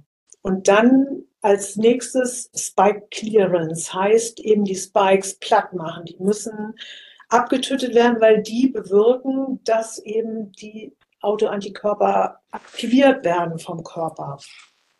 Ähm, dann würde ich Polyphenole nehmen, dreimal fünf. Normale Dosierungen sind einmal drei. In manchen anderen Krankheitsbildern sage ich zweimal drei und hier ist wirklich dreimal fünf. Hatte ich auch, ja. Dann gibt es, dann sollte man sein Immunsystem ein bisschen runterregulieren, weil das ja einfach eine überschießende Reaktion mhm. hat. Das passiert dann mit Silent Immune, weil das ist die, die Regulationsmechanismen unterstützt. Dass mhm. das Immunsystem, was zu doll hochpowert, wieder gesagt wird, so, ist auch mal gut, nur entspann dich. Und dann ist natürlich, wenn sich da nichts ändert, nach all dem, was man oral machen kann, dann wäre tatsächlich so eine Inuspherese angesagt. Mhm. Okay. Wie siehst du das? Wir haben ja jetzt, also wir hatten bei mir ja nie Autoantikörper getestet, weil wir ja auch klar, habe ich auch schon oft gesagt, immer geguckt haben, was machen wir von dem Budget und was nicht. Also ich bin ja jetzt auch nicht super reich, dass ich sagen kann, okay, alles geht ja, immer. Ja. Und jetzt ist ja aber dann rausgekommen, weil, weißt du, bei dieser Studie, wo ich teilgenommen habe, dass ich schon letztes Jahr anscheinend Autoantikörper hatte, die positiv waren und trotzdem konnte ich in Anführungsstrichen jetzt ja wieder gesund werden. Da fragen mich immer viele, wie geht das? Ja, das ist eins der Phänomene, die, also der Körper, der Mensch, du bist so einmalig. Ich weiß von den Ärzten, die mit Inosferese arbeiten, dass in der Zeit diese Autoantikörper runtergefahren werden und hinterher nicht mehr da sind. Kann man dann nicht mehr messen. Okay. Und das wird eben in bestimmten Abständen gemacht. Wenn es wieder, wenn es dir dann wieder schlecht gehen würde, würdest du wieder eine Inosferese bekommen. Danach sind die mhm. Werte wieder in Ordnung. Und dann ein Jahr lang, dir geht's wunderbar und im zweiten Jahr geht's dir immer noch wunderbar und die Werte werden gemessen.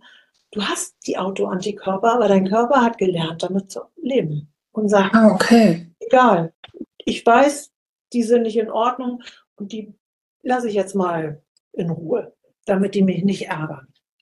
Das ist also wirklich phänomenal, dass die Werte eigentlich genau die gleichen wie die Ausgangswerte sind und trotzdem sich die Gesundheit wieder eingestellt hat. Das Wahnsinn. heißt, es könnte sein, wenn wir jetzt testen, habe ich immer noch die Autoantikörper positiv, obwohl es mir ja, wieder so gut geht. Genau. Wobei ich auch von einer weiß, die hat wiederum jetzt auch nach dieser Studie das nochmal testen lassen und bei der sind die wirklich verschwunden. Also wenn du die jetzt ja. testest, sind die auch trotzdem weg. Also ich gehe jetzt einfach davon aus, meine sind auch weg. Das ist ja letztendlich ist es völlig egal, ob sie da sind oder nicht. Wichtig ist, wie geht's dir? Das ist eben auch immer Anamnese ist wichtig. Gucken, wie geht es dir jetzt? Was ja. Und nicht verrückt machen von den Werten. Richtig. Du bist nicht dein Blutbild, ne? Ja, genau. Oder nicht nur, nicht immer. Ja. Äh, ja, nicht nur, ne? Das habe ich auch von dir gelernt. Du hast auch immer gesagt, die Einstellung kommt drauf an und wir sind ja auch noch Energien und wir haben ja auch noch andere Dinge als nur unser Blutbild, ne? Mhm. Das Spirituelle und Mentale ist ganz, ganz, ganz, ganz wichtig. Ja. ja.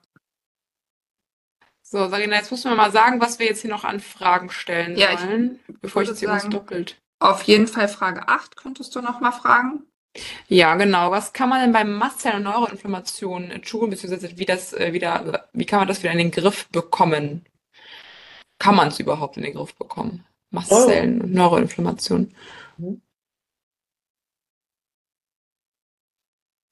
Ja, da gilt es, die Entzündungswerte absolut runterzufahren. Mhm. Das ist, ist mit speziellen Produkten machbar. Das ist einmal eben Polyphenole, weil Polyphenole sind die sekundären Pflanzenstoffe, da könnt ihr ja noch viel mehr drüber referieren. und die sind einfach für den ganzen Körper so enorm wichtig und der macht damit, der beruhigt damit sein Immunsystem. Das heißt, mhm. das überschießende Immunsystem wird wieder abgeschwächt und die Regulatoren, die sagen, hier, du darfst jetzt wieder aufhören, die werden gestärkt. Also es kennt vielleicht jeder, wenn jetzt, wenn ich jetzt einen fetten Schnupfen habe, dann muss mein Immunsystem aktiv sein. Das ist wichtig. Ja. Bekämpft dann den Schnupfen. Dann ist der Schnupfen bekämpft und dann muss das Immunsystem wieder ruhig werden. Und dafür sind dann diese regulatorischen Zellen wichtig, die sagen, und jetzt ist gut, alles fertig, alles, alles in Ordnung. Und das ist bei der Neuroinflammation ist eben, das ist so ein, so ein Tick, dass einfach diese, diese Entzündung da ist, obwohl man sie gar nicht haben müsste. Da sind ja keine Fremdstoffe, sondern das sind körpereigene Entzündungen und die muss eben runtergefahren werden. Und das ist einmal durch Polyphenole, dann durch liposomales Kurkumin. Kurkumin hat ja auch, das weiß jeder, manche trinken goldene Milch, andere packen sich Kurkumin in, ins Essen ganz viel. Mhm. Wichtig ist, dass es einfach sehr bioverfügbar ist und wir wissen, dass liposomales Kurkumin einfach das super verfügbarste ist, was es gibt. Weil es direkt in die Zelle dann reingeht, ne? Ganz genau richtig. Ansonsten ist es ja nur immer wasserlöslich und wasserlöslich kommt nicht in die Zellen rein. Wenn es dann fettlöslich ist, kommt es auch durch die Zellen durch und kann in die Zelle rein. Ja. Ja, ich denke auch, dass man diese Sachen wie alles andere los wird, wenn man halt auch wieder diese Kombi aus allen Sachen hat, die richtige Nahrungsergänzung, richtige Ernährung. Also vor allen Dingen Dinge weglassen, die einen erstmal triggern. Und ich glaube, es gibt halt für nichts den schnellen Weg. Ne? Man muss halt konstant dabei bleiben und seinem Körper auch Zeit geben. Und am Ende des Tages ist es auch leider so, man muss auch das nötige Kleingeld haben, auch wenn es ganz, ganz fies ist. Aber ohne jegliches Budget wird es wahrscheinlich auch schwierig. Auf jeden Fall. Leider ja, da ist das Nadelöhr. Ja, aber da planen wir auch nochmal eine Podcast-Folge zum Thema finanzielle Intelligenz und äh, wie man generell auch bessere Entscheidungen trifft, was Finanzierungen angeht oder generell Finanzen. Äh, weil ich glaube, das ist auch gerade in dieser ganzen Heilungsreise, äh, Biohacking-Bubble ein super großes Thema. Und wir merken ja, wir werden ja immer kränker, haben eigentlich irgendwie ja trotzdem immer mehr Kram, den wir uns kaufen, werden aber dann gleichzeitig immer ärmer, weil wir uns so viel Kram kaufen, den wir eigentlich gar nicht brauchen. Und dann kommt es halt, na, wie wir ja gerade eben schon besprochen haben, die wichtigen Sachen, die werden dann komplett vergessen und dann wird dann gesagt, nee, also jetzt so ein Supplement von 30 Euro ist mir wirklich zu teuer. Ja, hat man aber das Handy für 2000 Euro gekauft, den Porsche vor der Tür stehen. Ja. Also ähm, keine, kein Angriff jetzt an irgendwen, der Porsche fährt, aber ja, es ist halt nun mal, man muss Prioritäten oder man darf Prioritäten setzen, gerade wenn es ums Thema Gesundheit geht. Definitiv. Genau. Und da ist ja Essen absolut einfach durchzuführen. Ja. Erstmal weniger essen, ja. weniger von dem Mist essen. Ja. Gar nichts von dem Mist. Ja. McDonald's ist so teuer. Ja. Da kann man nicht hingehen. Dafür kann man sich lieber was Gesundes kaufen. Ich wollte gerade sagen, da kriegt man auch eine Mahlzeit aus dem Biomarkt gekauft und dann gekocht. Ja. Wenn nicht sogar zwei bis drei. Also mhm. da soll mir noch mal jemand sagen, dass es, dass es teurer ist, äh, Bio einzukaufen als äh, Fast Food oder Döner oder weiß ich nicht was. Ne? Ja, kann man nicht. Nee, mhm. genau. Und das ist alleine eines der Sachen, die ich auch immer sage. Bio, Bio, Bio ist wichtig. Weniger Essen ist wichtig. Intervallfasten das ist ja bestimmt auch ein Thema, was ihr habt, wo mhm. ihr absolut dazu viel zu erzählen habt. Am ja. besten.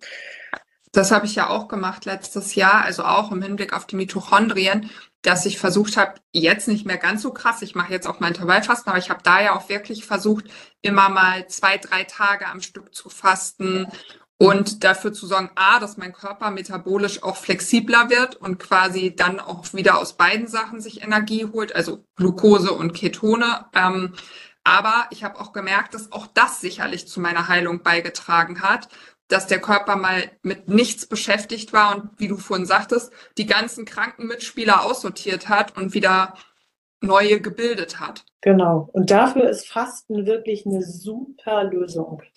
Ja. Ja, das fällt nur auch heutzutage sehr vielen sehr schwer, weil alle metabolisch so unflexibel ja sind. genau ja. weil die so ein Zucker-Craving haben dass die ja oft ich hatte gerade ein Coaching ähm, da ging es irgendwie darum dass man nicht mal zwei Stunden ohne Essen auskommt und dann mhm. sind wir ja wirklich an so einer Kante angekommen die auch bei gesunden Menschen überhaupt äh, nicht mehr gesund ja, ja vor allem ne? gesund kann also sorry aber so gesund kann der Mensch nicht sein ja. Ja. Viele machen ja immer nur, bin ich schlank, dann bin ich gesund. Bin ich nicht schlank, dann bin ich ungesund. Dazwischen gibt's ja eigentlich in der Gesellschaft nicht so viel. Und diese ganzen kleinen, ich kann nicht auf Klo, ich gehe zu oft auf Klo, ich schlaf nicht, das, das sind ja alles Dinge, die sind schon total normal geworden. Ja, klar. Ja, ich, dazu habe ich noch eine Frage, die hatten wir vorher nicht geplant, aber die kam jetzt in meinem Coaching auf. Vielleicht hast du spontan einen Tipp, vielleicht betrifft das mehrere, deshalb dachte ich, passt das. Hast du schon mal in deiner Praxis gehabt, dass Leute durch Postwackeln und Covid auf einmal keinen Appetit und keinen Hunger mehr haben? Nicht wirklich, nee. Ich habe das auch das erste Mal gehört. Gut, dann ist das vielleicht in dem Fall nicht darauf zurückzuführen, sondern einfach auch mal es gibt ja auch andere Dinge, die noch dafür ähm, in Frage kommen, ne? Ja, dann Anne, du noch mal die zwei. Ja, genau. Also wie würdest du im Endeffekt jetzt äh, vorgehen, wenn du den Verdacht hast, dass, äh, ja, beziehungsweise wenn jetzt wahrscheinlich ein Kunde kommt, ne, ein Patient kommt und einen Impfschaden hat, äh, also wenn du es denkst, also wenn du den Verdacht mhm. hast, wie würdest du vorgehen, jetzt ohne zu sehr ins Detail, weil sonst ne, ist deine Arbeit irgendwann überflüssig, dann sollte mhm. man ja eigentlich dich kontaktieren. Aber hast du so einen bestimmten Behandlungsplan, wo du weißt, oh, okay, diese Anzeichen sind da, Red Flag, das, das, das klopfe ich ab, wo fängst du an, wo hörst du auf? Genau, also ich gehe die ganzen Nebenwirkungen, die bekannt sind, durch mhm. und frage eben ab, welche, erstmal frage ich immer, welche Befindlichkeiten sind da? Warum sind, warum sind sie in meiner Praxis? Was ist los? Und dann frage ich immer nach der Stärke und nach dem, was eben genannt wird, kann ich schon immer unterscheiden, welche von diesen Vor, welche von diesen ähm, Long-Covid, Post-Vac-Befindlichkeiten sind es? Was weiß ich, kribbelnde Beine könnte das eine oder das andere sein. Oder Brain Fog, okay, zählt eher Neuroinflammation. Oder ähm, Durchfälle, ist dann persistierender Coronavirus oder äh, also sowas berichtet wird, danach gehe ich und mhm. notiere mir das eben nebenbei, dass ich ungefähr weiß, in welche Richtung geht es. Und dann sehe ich ja, wo sind die meisten Befindlichkeiten und dann frage ich auch, was ist denn das Schlimmste, was belastet jetzt im Moment am meisten? Das heißt, danach mache ich den Fahrplan, wo gehe ich zuerst dran? weil es ja. sehr wichtig ist. Den einen kann es am meisten belasten, dass er auf einmal absolute Konzentrationsschwierigkeiten hat und aus dem Zimmer geht und schon nicht mehr weiß, warum er aus dem Zimmer gegangen ist. Gut.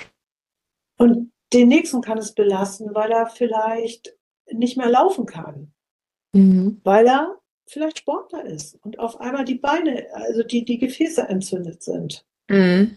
Und äh, da gehe ich dann eben vor, dass ich sage, okay, für das ist am wichtigsten die und die Medikation und die Untersuchung. Also Diagnostik ist immer wichtig, wenn keiner was mitbringt, dass ich gucke, woran liegt es?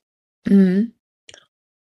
Kann ja auch sein, dass ich denke, es ist ein, es ist eine Post-Covid-Erkrankung und ist aber steckt was ganz anderes dahinter. Deswegen ja. ist mir auch die Diagnostik Diagnostik wichtig, um zu sehen, ist es das auch wirklich? Früher gab es immer Differentialdiagnosen, da muss ich heute auch drauf achten.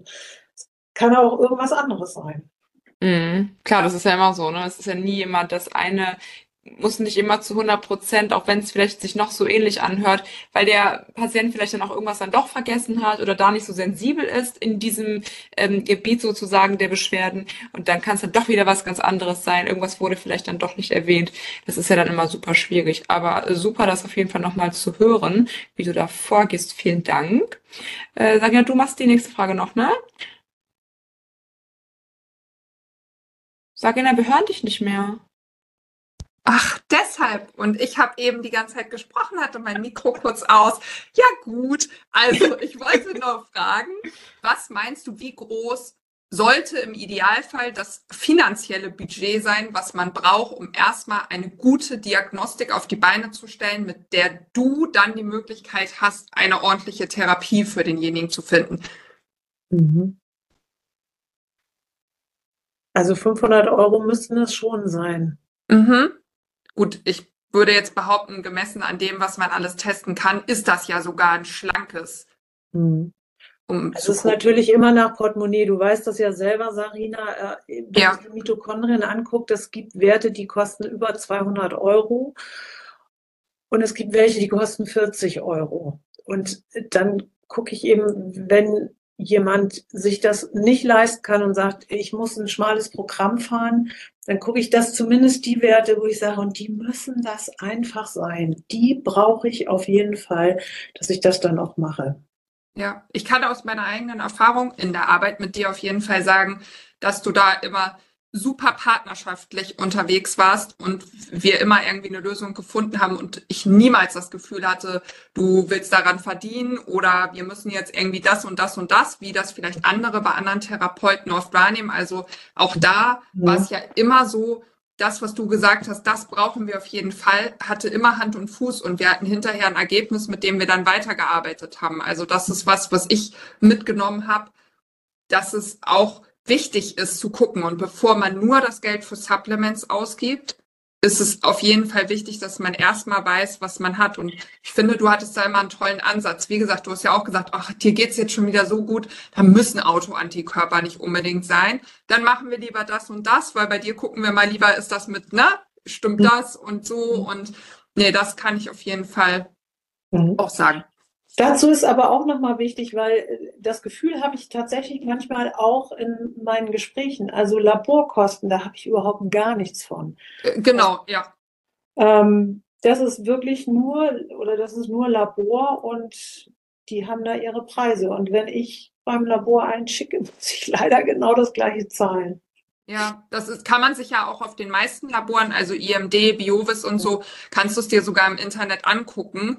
Das ähm, durfte ich meinem Freund zum Beispiel auch erstmal erklären, dass das die Laborpreise immer die Laborpreise sind, egal wo, wie, was man tut. Aber trotzdem finde ich, dass du halt immer so arbeitest, dass man das Gefühl hat, dass man halt mit dir im Team arbeitet und nicht du jetzt irgendwo da oben stehst und man, es gibt auch, glaube ich, so vom Hörensagen Therapeuten, die das anders machen.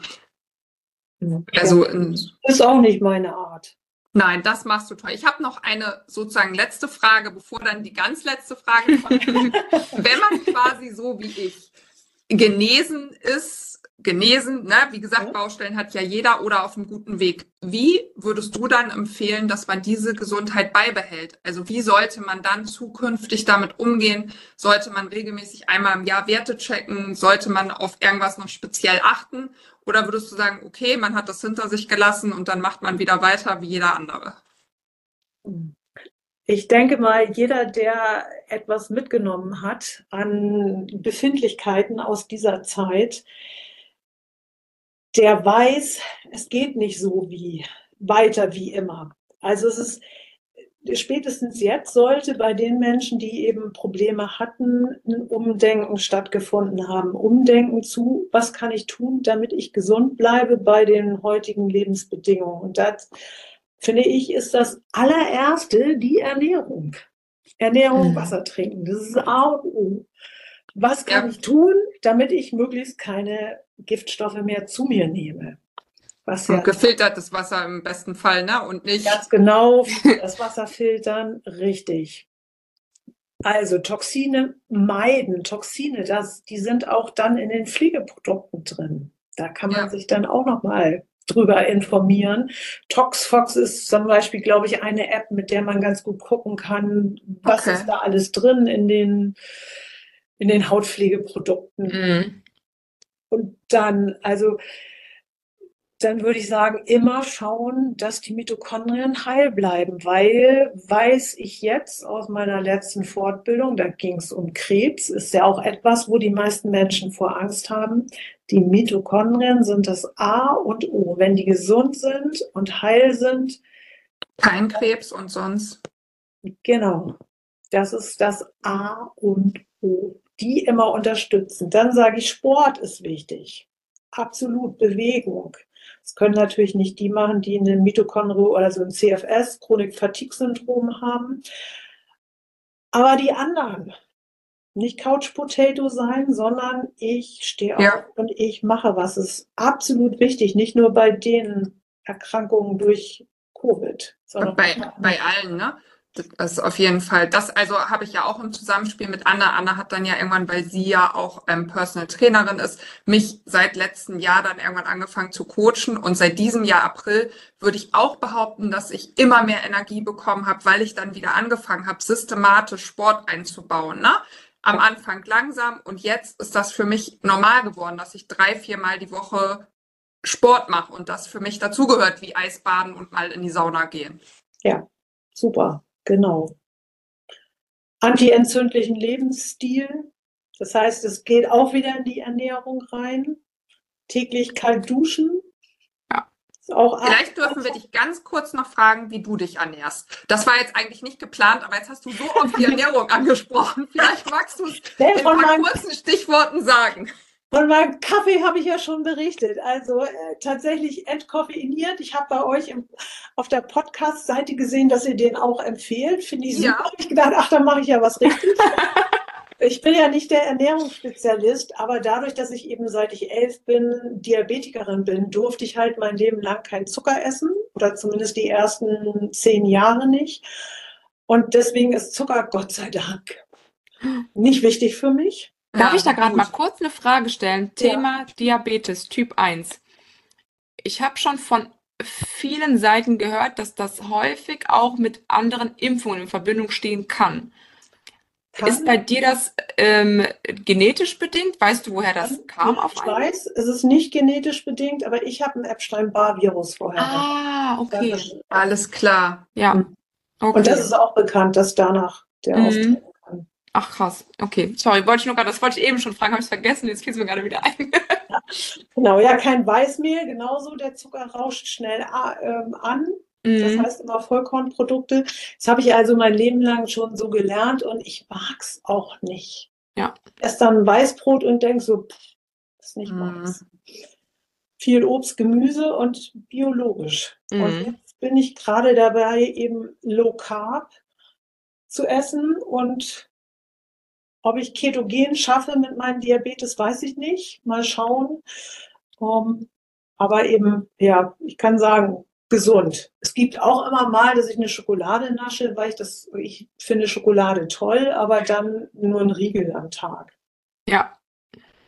Da habe ich übrigens, muss ich gerade mal kurz äh, erwähnen, also Props an der Stelle an Foodpunk, die haben nämlich Pralinen, das ist mir eben aufgefallen, im Online-Shop. Und ich habe jetzt gerade den äh, äh, Adventskalender von denen hier liegen, den habe ich mir nämlich bestellt. Da ist nämlich Low-Carb-Praline. Ich glaube, die sind auch ohne Zucker, nur mit, wenn dann Erythrit oder Xylit oder sowas ist da drin. Fand ich richtig cool, ja. Und nur, nur als Tipp vielleicht, Foodpunk heißt die äh, Seite. Die haben halt auch ein paar so Keto-Kompass, diese ganzen Bücher zum Das Thema Low Carb. Ja, und die haben halt auch Pralinen. Diese App. Hm? Ja, und, und die arbeiten auch, musst du mal gucken, bei dir in dem Bereich auch mit äh, MitoCare zusammen. Du kannst darüber auch mit bei denen das quasi machen, wenn man mal für Ernährung jemanden ketogen rät, aufgrund von Neuroinflammation oder so. Das habe ich jetzt zum Beispiel auch mal gemacht in den Coachings, zu sagen, nimmt euch die App, weil da kriegst, kannst du ankreuzen. Kein Histamin, glutenfrei, keine Milch, AIP, keine Ahnung, alles und kriegst dann fertige Ernährungspläne. Ah, cool. Ja, Ja. Foodpunk. Ja, das schreibe ich mir gleich auf. Danke. Ja, Gerne. also Werbung. Ne? Ja, und Haben unbezahlt, leider. Ja, Aus dem Herzen heraus. genau. Ja, das ähm, war also super informativ schon. Ich würde sagen, Anne, hast du noch eine Frage? Ja, zwei Fragen habe ich hier, ne? Ähm, Frage eins, ganz wichtig. Äh, wo können dich denn potenzielle Patienten finden oder sollen sie dich nicht mehr finden? Mit dir arbeiten. Ich weiß ja nicht, wie voll dein Terminkalender ist. Ah, ich habe so ein großes Herz und mir tut. Menschen so leid, dass ich, ähm, also ich bin, ich, eins meiner Vorteile ist, ich bin ziemlich strukturiert Mhm. und kann, hab immer noch wieder freien Platz, weil manche auch gehen, weil sie Mhm. geheilt sind und sagen, ich komme dann in einem Jahr wieder. Also das ist, ähm, ja, man darf mich gerne finden. Und man findet mich online unter praxis-klausen.de. Packen wir nochmal unten auf jeden Fall in die Beschreibung von der äh, Podcast-Folge. Dann könnt ihr dann da gerne draufklicken, falls ihr interessiert seid an einer Zusammenarbeit mit der Anita. Und dann noch eine Ah. letzte. Ja, ja, ja. Genau, Anita arbeitet sowohl ja offline, Ach so, hier genau, bei uns im Norden in Büdelsdorf, ne? Mhm. Ähm, Online. Und online kann man ja auch mit dir arbeiten, wenn man nicht aus Büdelsdorf kommt. Ganz genau richtig, weil ich mit einer Videosprechstunde von Ärzten, also eine Online-Sprechstunde arbeite. Mhm. Genau, das Genau. machen wir ja. Ich glaube, diesen Freitag ist der Termin, da freue ich mich schon sehr drauf. Und das heißt, auch wenn ihr dann äh, Blutanalysen und sowas machen müsst, ähm, das geht alles, da gibt's Wege, ähm, das funktioniert alles. Also da müsst ihr jetzt nicht irgendwie denken, ihr kriegt dann eine abgespeckte Version. Das Einzige, was halt anders ist, ist, dass es halt dann digital ist. Aber ansonsten geht es auch problemlos. Also ich bin sehr gespannt. Sehr cool. Okay, so jetzt leg ich los mit der allerletzten Frage. Die fragen wir alle unsere Podcast-Gäste immer am Schluss. Wenn du nur eine Sache mit der Menschheit teilen könntest, wie sie ihre Gesundheit verbessern, welcher Ratschlag wäre das? Hört nicht auf die Werbung, sondern auf eure tiefe Intuition, auf eure innere Stimme, was ihr wirklich, wirklich wollt und was wirklich, wirklich gut für euch ist. Und dann handelt danach. Da kriege ich Gänsehaut. Ja. Super schön gesagt. Ja, toll, Das ist ein toller Ratschlag. finde ich auch. Anita, es war wunderschön. Ja, Wirklich. vielen Dank. Hat mir auch sehr viel Spaß gemacht. Das Sehr viel Input, glaube ich, Oh, auch. wahnsinnig Zuhörer. die kann man sich dann nochmal anhören, die Folge, und dann mal einen Notizblock nochmal nehmen und dann genau viele Sachen mitschreiben. Ja, weil auch viele zuhören, die vielleicht jetzt nicht unbedingt dann das Geld ähm, haben, alles ähm, jetzt von, ne, weiß ich nicht, von einer Heilpraktiker oder irgendwie so Heilpraktikerin oder sowas äh, zu machen, ähm, dann vielleicht lieber dann selber nochmal zum Arzt gehen und fragen, ist noch irgendwas in der Kassenleistung mit enthalten? Ähm, und Ja. dann haben die ja auf jeden Fall schon mal ein paar Ansatzpunkte, wobei ich viele Sachen, glaube ich, würde der Arzt wahrscheinlich so auch nicht Und abnehmen. Kleiner, ähm, kleine Erinnerung oder, oder Info dazu. Also ich habe zum Beispiel das für meine Tochter so gemacht, dass ich ja mittlerweile eine Zusatzversicherung habe für Heilpraktiker. Da wird auch dann immer super viel, also bis zu einem gewissen Betrag im Jahr, immer, glaube ich, 80 oder 90 Prozent der Rechnung mit übernommen. Und sogar damals ihr Blutbild bei dir wurde komplett so akzeptiert und mit übernommen, also die Rechnung vom Labor. Ähm, das wollte ich nur noch mal sagen. Für uns Erwachsene ist es nicht mehr für jeden lukrativ, also weil der Betrag sehr hoch ist im Monat, Mhm. aber ich sag mal, meine Tochter ist jetzt zwölf, hat keine Vorerkrankungen, die ich da angeben musste und ich glaube, ich zahle so acht Euro im Monat. Ja. Dafür, dass wir aber bis 750 Euro im Jahr auf jeden Fall immer 80 Prozent je Rechnung wiederbekommen. Und da mache ich mich jetzt aber gleich auch mal schlau.